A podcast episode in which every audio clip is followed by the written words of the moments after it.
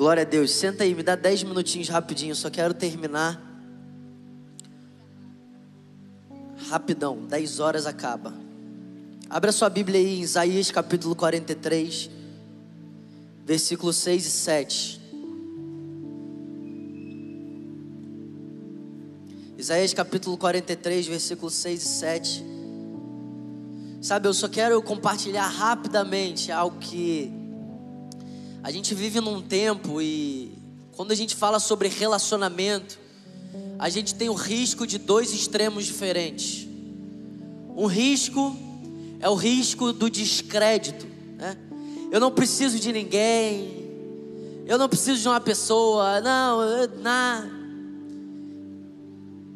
E o outro risco é o risco da idolatria, né?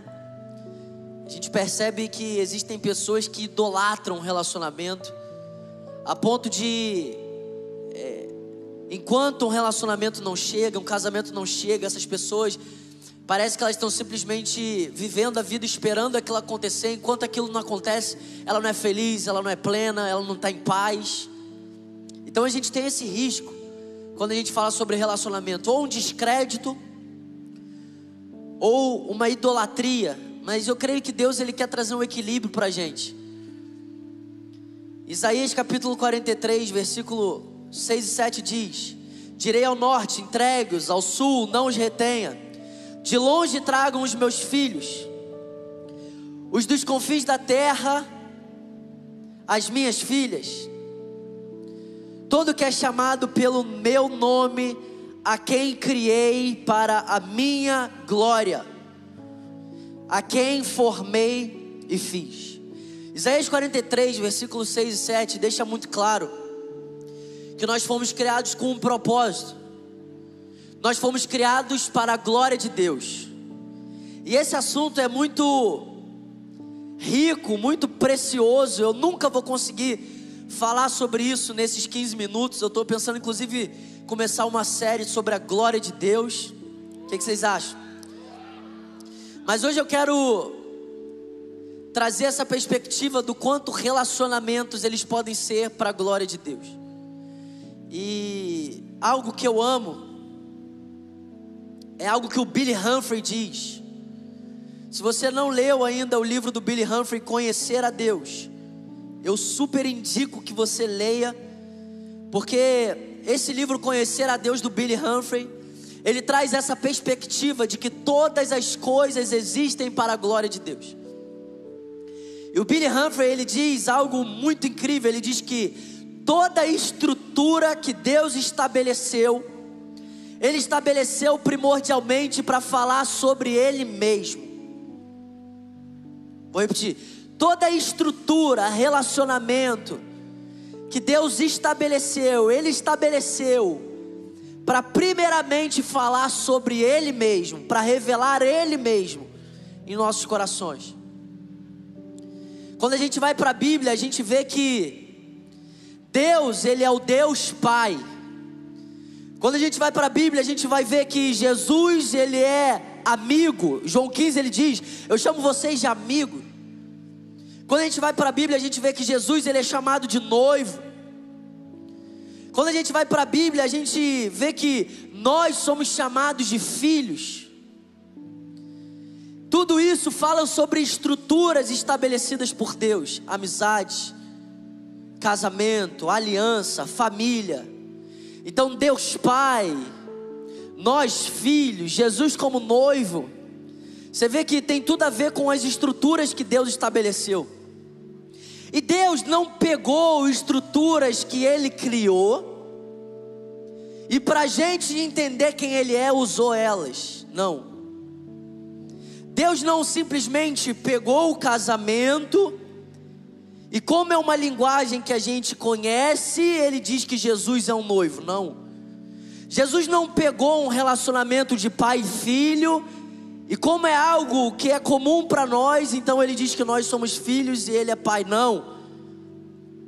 Deus não usou desses relacionamentos. Na verdade, Deus estabeleceu todas essas estruturas para expressar a glória dele.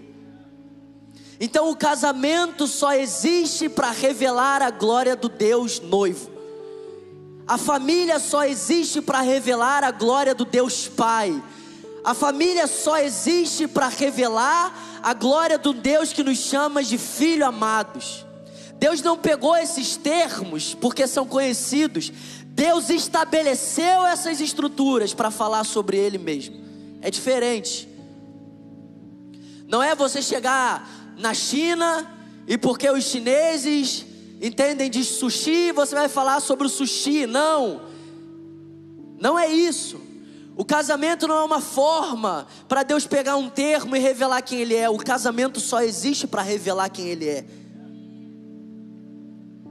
Então toda a estrutura estabelecida por Deus é uma estrutura que primordialmente existe para falar sobre Ele. E não apenas para falar sobre Ele, mas para revelar quem Ele é. Então, se nós somos imagem, aí volta para a palavra da oferta. Se nós somos imagem e semelhança, todas as estruturas na nossa vida, elas têm que ser uma imagem que leva para o Deus que é Pai. Eu tenho que ser um pai que, quando as pessoas olharem, elas vão ver Deus. Eu tenho que ser um marido que quando as pessoas olharem, elas vão olhar para Deus. Então, se Deus estabeleceu todas as coisas para primeiro falar sobre Ele mesmo, todas as coisas estabelecidas por Deus não são o fim em si mesmas. O casamento não é um fim em si mesmo. Faz sentido isso aqui? Você está entendendo o que eu estou querendo dizer? Porque se a gente não entender que essas coisas não são um fim em si mesmas, a gente pula de um extremo da indiferença e cai para a idolatria. Não, o fim da minha vida é casar, não, o fim da sua vida é Deus. Não, o fim da minha vida é ser pai, não, o fim da sua vida é a glória de Deus. Não, o fim da minha vida é ser um bom filho, não, o fim da sua vida é a glória de Deus. Ele nos criou para a sua glória. Então a gente precisa entender isso para que a gente tenha equilíbrio ao lidar com essas estruturas. Sem idolatrar aquilo que Deus estabeleceu para não ser um fim, mas um meio. Se você não vê o seu casamento como um fim, se você não vê o seu casamento como um meio para algo que vai além dele, você tende a ter um ídolo no seu casamento, que é a sua esposa, o seu marido. Então Deus, a gente acabou de ler Isaías 43, que Ele nos formou e Ele nos criou para a Sua própria glória. Glória. Agora, o que é a glória de Deus, irmão? A glória de Deus é algo muito além do que uma definição que o homem pode dar. A glória de Deus é vai muito além do que a nossa mente, a nossa capacidade natural pode chegar. Mas eu gosto muito do John Piper, e o John Piper ele fala muito sobre a glória de Deus. E se você não gosta do John Piper, você deveria gostar. Porque ele é incrível. E o John Piper, ele diz que a glória de Deus é a infinita grandeza, a infinita beleza das inúmeras perfeições de quem Deus é. A glória de Deus é a infinita grandeza e a infinita beleza das inúmeras perfeições de quem Deus é. Então isso é uma tentativa, através do John Piper, de uma definição da glória de Deus. Então, se nós somos a imagem, nós fomos criados para refletir essa realidade. Nós fomos criados para exibir essa realidade, exibir a glória de Deus. Agora, o apóstolo Paulo, que é um dos homens mais sábios que já pisou na terra, um homem experimentado, um homem que passou por tanta coisa, o homem que teve encontros sobrenaturais, extraordinários, o homem que teve grandes revelações da palavra, o homem cheio de sabedoria, cheio de entendimento, não a sabedoria do mundo, que era que fez ele fazer aquilo que ele tinha se arrependido, né? Perseguir a igreja quando ele não tinha sido encontrado. Esse homem, ele chega em Romanos capítulo 11, e a carta aos Romanos é, é assim, irmão, é, é um dos livros mais densos, mais ricos, enfim, irmão, é loucura. Agora, loucura é como Paulo termina o capítulo 11 de Romanos. Porque Paulo, ele só está falando de coisas extraordinárias e sobrenaturais. Ele está falando sobre a pregação do Evangelho, a salvação de Israel, a eleição. Ele está falando só sobre coisas sobrenaturais. Mas aí no capítulo 11, no versículo 36, Paulo chega a uma conclusão que, na minha opinião, é a maior revelação que um ser humano pode ter. Em Romanos capítulo 11, versículo 36, Paulo ele diz: Porque dele, por meio dele e para ele são todas as coisas. A ele seja a glória para sempre. Amém. Paulo chegou a essa revelação dele, por meio dele e para ele são todas as coisas. A Ele seja a glória para sempre, amém. Eu não sei se você já fez isso, mas você já parou para pensar que Deus não precisava ter criado o mundo? Você já parou para pensar que Deus é Deus, Ele faz o que Ele quer? Por que, que Deus criou o mundo? Por que, que Deus criou a humanidade? O texto diz: Ele criou todas as coisas para a Sua própria glória. E a gente precisa ver todas as coisas na nossa vida como uma possibilidade de Deus ser glorificado. O meu casamento é uma oportunidade de Deus ser glorificado. O meu trabalho é uma oportunidade de Deus ser glorificado. É por isso que o mesmo Paulo ele diz: quer comais, quer bebais, façais tudo para a glória de Deus. Agora, eu li esses dias algo do John Piper, eu achei incrível. Ele fala assim: ó, se a Terra é o único planeta habitado, se os homens são os únicos habitantes racionais, por que um universo tão grande e vazio? Já parou para pensar nisso, irmão? Eu não entendo muito de ciência essas coisas não, mas cara, se você olhar a criação, as estrelas, as constelações, todas essas coisas. Por que que isso tudo foi criado? Se só tem um planeta habitado por um tipo de gente racional que são os homens, o ser humano, para que tanto, tanto vazio? Para que todas essas coisas? E John Piper ele diz: porque não é sobre nós, é sobre Ele. Porque a gente, a gente tem uma natureza tão caída e no fundo a gente se ofende quando a gente chega à conclusão que não é sobre nós, mas não é sobre nós. Inclusive, Deus só nos criou para revelar Ele mesmo, para comunicar os atributos dele mesmo, na criação e no ser humano. Isso é loucura, irmão. Agora, hoje eu quero focar nisso. Deus criou todas as coisas para a glória dele. Eu quero focar nisso, que todas estruturas que Deus estabeleceu, Ele estabeleceu para falar sobre Ele mesmo. E sabe qual é o louco? Na maioria das vezes, os nossos traumas, eles são realmente a consequência de coisas que aconteceram no meio dessas estruturas. Sim ou não? no meio da família, no meio de um relacionamento. Pai, mãe, filho, namorado, esposa. Porque a grande verdade, irmão, é que o homem caiu, destituído está da glória de Deus. Então o diabo ele é muito intencional de pegar todas essas estruturas e brincar com todas essas estruturas, irmão, você não está entendendo. O diabo odeia todas as estruturas que Deus criou. Porque todas as estruturas que Deus criou, Deus criou para falar sobre ele. É por isso que o diabo odeia família. É por isso que o diabo odeia o casamento. Por quê? Porque todas essas estruturas foram criadas para apontar para ele, para Deus.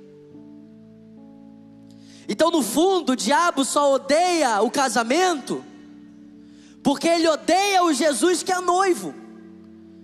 O diabo só odeia a família porque ele odeia o Deus que é pai. Então a guerra do diabo é a guerra contra todas as estruturas que Deus estabeleceu para falar sobre ele mesmo. Então, se a guerra do diabo é uma guerra contra todas as estruturas que Deus estabeleceu para falar sobre ele mesmo,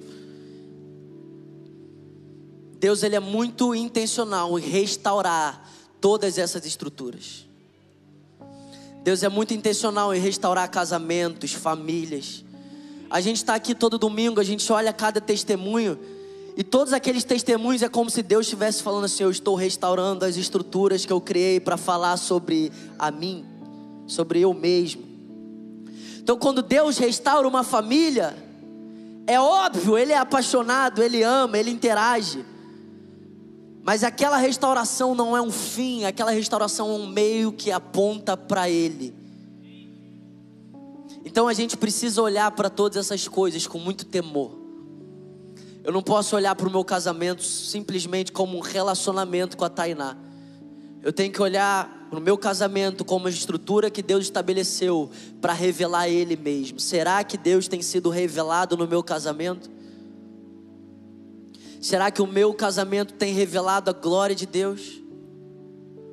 Será que o meu casamento revela pelo menos um flash da soma das perfeições de Deus?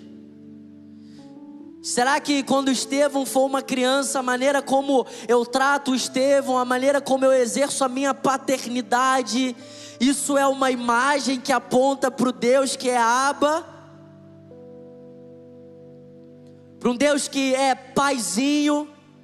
Será que eu, como um filho, sendo a imagem de Deus, essa estrutura, ela aponta para realmente um Deus que é pai?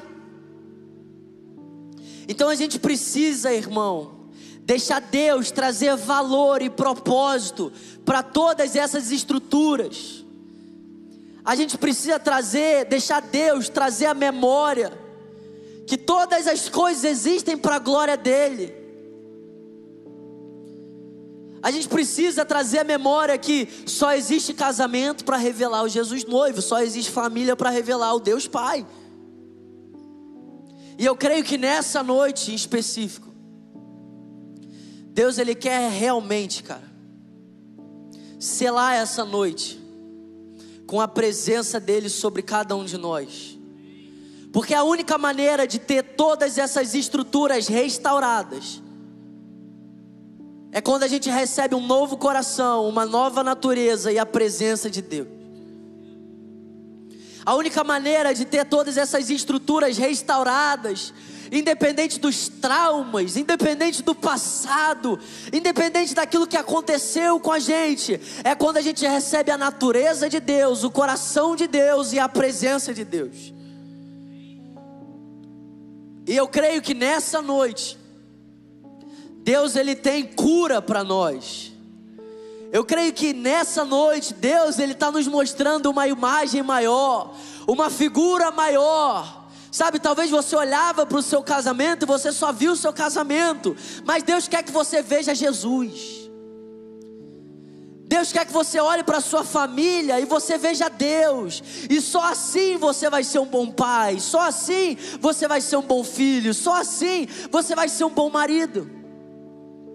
Agora nós só podemos ser um bom pai porque Ele é o bom pai. Nós só podemos ser bons filhos porque Jesus é o filho perfeito. Mas essas realidades, elas começam a ser verdade para nós quando nós olhamos para elas. Quando nós não olhamos para essas coisas aqui como fim, mas como meio. Eu creio que Deus ele quer se revelar para nós como a gente nunca teve essa revelação. Eu creio que Deus quer revelar a paternidade dele sobre pessoas aqui que foram feridas pelos pais, abandonados pelos pais, rejeitados pelos pais. E sabe, irmão, o contraste tão drástico diante do pai e da mãe que você teve só vai aumentar a glória de Deus. Só vai aumentar a sua satisfação quando você conhecer o Deus Pai. É por isso que todos nós, todos nós, independente dos traumas, independente de todas as coisas que aconteceram, por mais difíceis que possam ter sido, primeiro, irmão, Deus não é indiferente, Deus estava lá.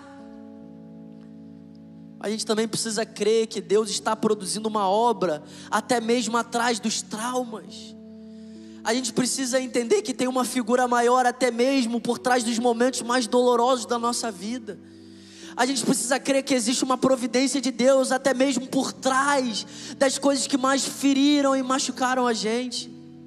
Mas Deus é Deus para curar toda ferida, Deus é Deus para apagar e curar todo trauma.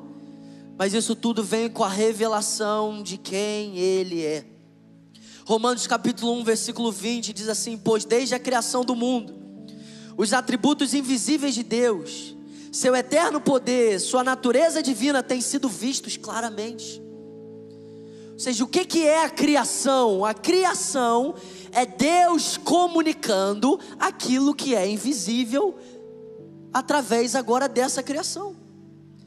Então, sem a criação, Deus não conseguiria e não poderia comunicar os atributos invisíveis. Então, o texto diz que desde a criação, os atributos invisíveis de Deus, o seu eterno poder e a sua natureza divina têm sido vistos claramente, sendo compreendidos por meio das coisas criadas, de forma que tais homens são indesculpáveis.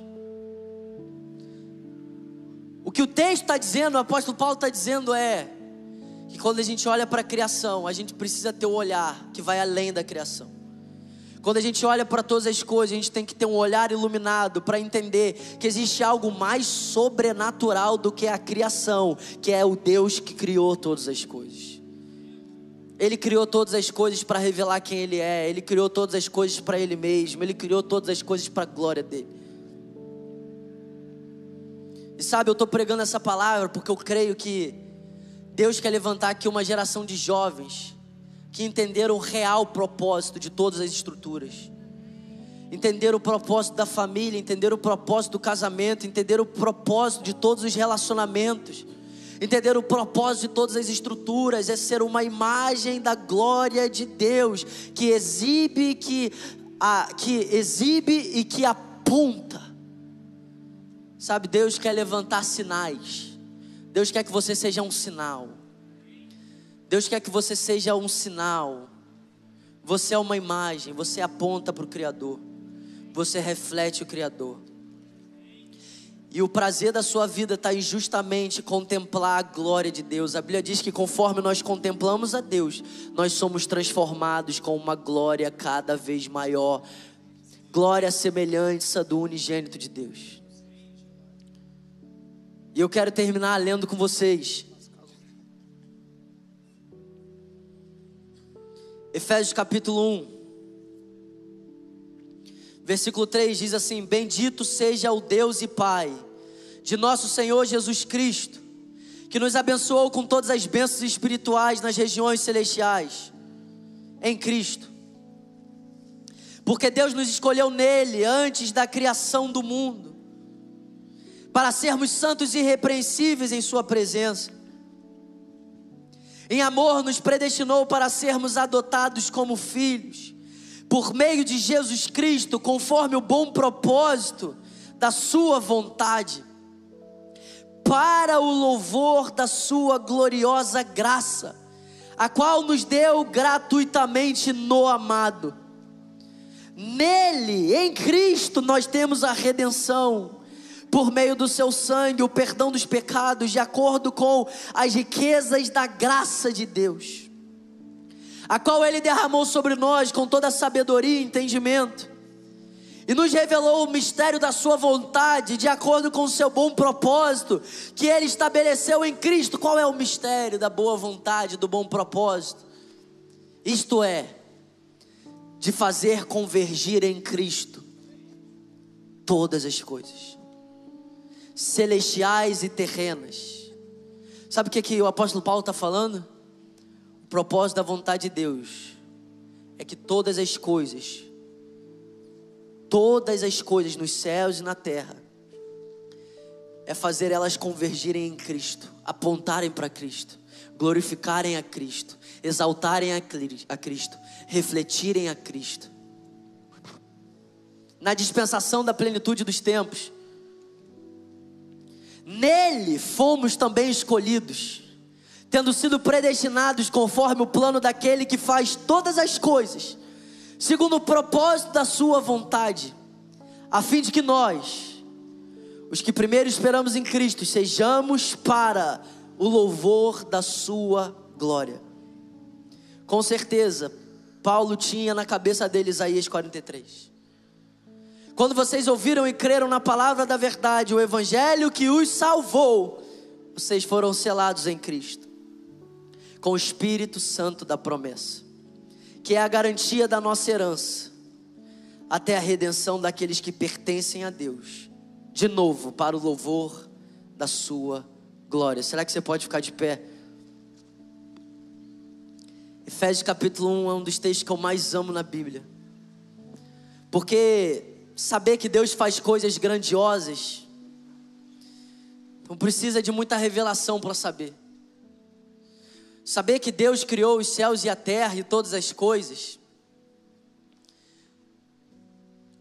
As pessoas podem saber, mas Efésios capítulo 1 tem uma verdade poderosa. Deus fez todas as coisas porque Ele desejou. E Deus fez todas as coisas para o louvor da sua glória. E Efésios capítulo 1 dizem tantas verdades preciosas ao meu respeito e ao seu respeito. Nós fomos escolhidos antes da fundação do mundo, Ele nos elegeu, Ele nos escolheu nele. Nós fomos selados, nós fomos salvos. Agora, a chave de Efésios 1 e a chave de tudo que a gente está falando aqui nessa noite é que todas essas coisas elas só são acessíveis em Cristo Jesus. Todas as verdades que a gente falou aqui nessa noite, todas as verdades que a gente falou aqui nessa noite, alegria, prazer, satisfação, paz. Efésios capítulo 1 deixa muito claro: em Cristo. Em Cristo vocês foram salvos. Em Cristo vocês encontraram a redenção. Em Cristo, no seu sangue, a remissão dos pecados. Em Cristo. Em Cristo. Sabe, a gente falou sobre tanta coisa, mas no final a gente só falou sobre uma coisa só. Aquele que é sobre todas as coisas. Do início ao fim a gente está falando sobre Jesus. E hoje, você está aqui e tudo que você ouviu, a força do seu braço não garante, a sua intencionalidade não garante, o seu desejo não garante, a sua determinação não garante. Tudo que nós falamos aqui nessa noite, só tem um que pode garantir todas essas coisas. E o nome dele é Jesus. Nele nós recebemos todas as coisas. Ele é a nossa herança. Ele é o fim de todas as coisas. Ele é o motivo, Ele é a causa, Ele é o propósito. Ele é o alvo da nossa vida. É Ele que a nossa alma deseja. É Ele que o nosso coração anseia. É Ele que nós precisamos para ter uma vida saudável. É Ele que nós precisamos para vencer os traumas. É Ele. Nós precisamos dEle. Primeiramente, primordialmente, nós precisamos dele. Eu quero terminar. Porque o apóstolo Paulo diz que nele também vocês, depois de ouvirem a palavra da verdade, você está ouvindo a palavra da verdade. Tendo ouvido a palavra da verdade, o evangelho da salvação e crido, vocês receberam o selo do Espírito Santo da promessa. Sabe, hoje o nosso alvo aqui é que falando de todas essas coisas, você olhe para Jesus. Hoje o alvo de tudo que a gente está fazendo aqui é você entender que mais do que uma esposa e um esposo, um namorado e uma namorada, você precisa de Jesus. O problema do homem não é, o problema dos jovens não é ter um namorado ou um namorado, o problema dos jovens é o pecado. O problema da humanidade é o pecado. E só o sangue de Jesus é poderoso para desfazer o pecado. Só o sangue de Jesus é poderoso para nos dar uma nova natureza, uma natureza que consegue andar acima do pecado. E Deus ele quer derramar isso sobre vocês nessa noite. Eu queria que você fechasse seus olhos. Eu queria que você botasse a mão sobre o seu coração. Deus quer fazer convergir em Cristo todas as coisas. E a primeira coisa que Ele quer fazer convergir em Cristo nessa noite é a sua própria vida. Talvez você entrou aqui nessa noite tão traumatizado. Talvez você entrou aqui nessa noite sem expectativas. Talvez você entrou aqui nessa noite até mesmo achando que o que mais você precisava era de um namoro, de um casamento, mas ouvindo essa palavra e entendendo que toda estrutura aponta para Deus, você entendeu que no final de todas as coisas você precisa mesmo é de Deus. Você precisa mesmo é de Jesus, você precisa mesmo é de um novo começo, você precisa mesmo é do perdão dos pecados, você precisa mesmo é se livrar dessa natureza caída e corrupta e receber uma nova natureza, ser filho de Deus, ter a natureza de Deus, para que você possa exaltar e refletir a glória do teu Pai, do teu Abba, aquele que te criou para Ele, aquele que te chama nessa noite para Ele aquele que te ama de tal forma que ele criou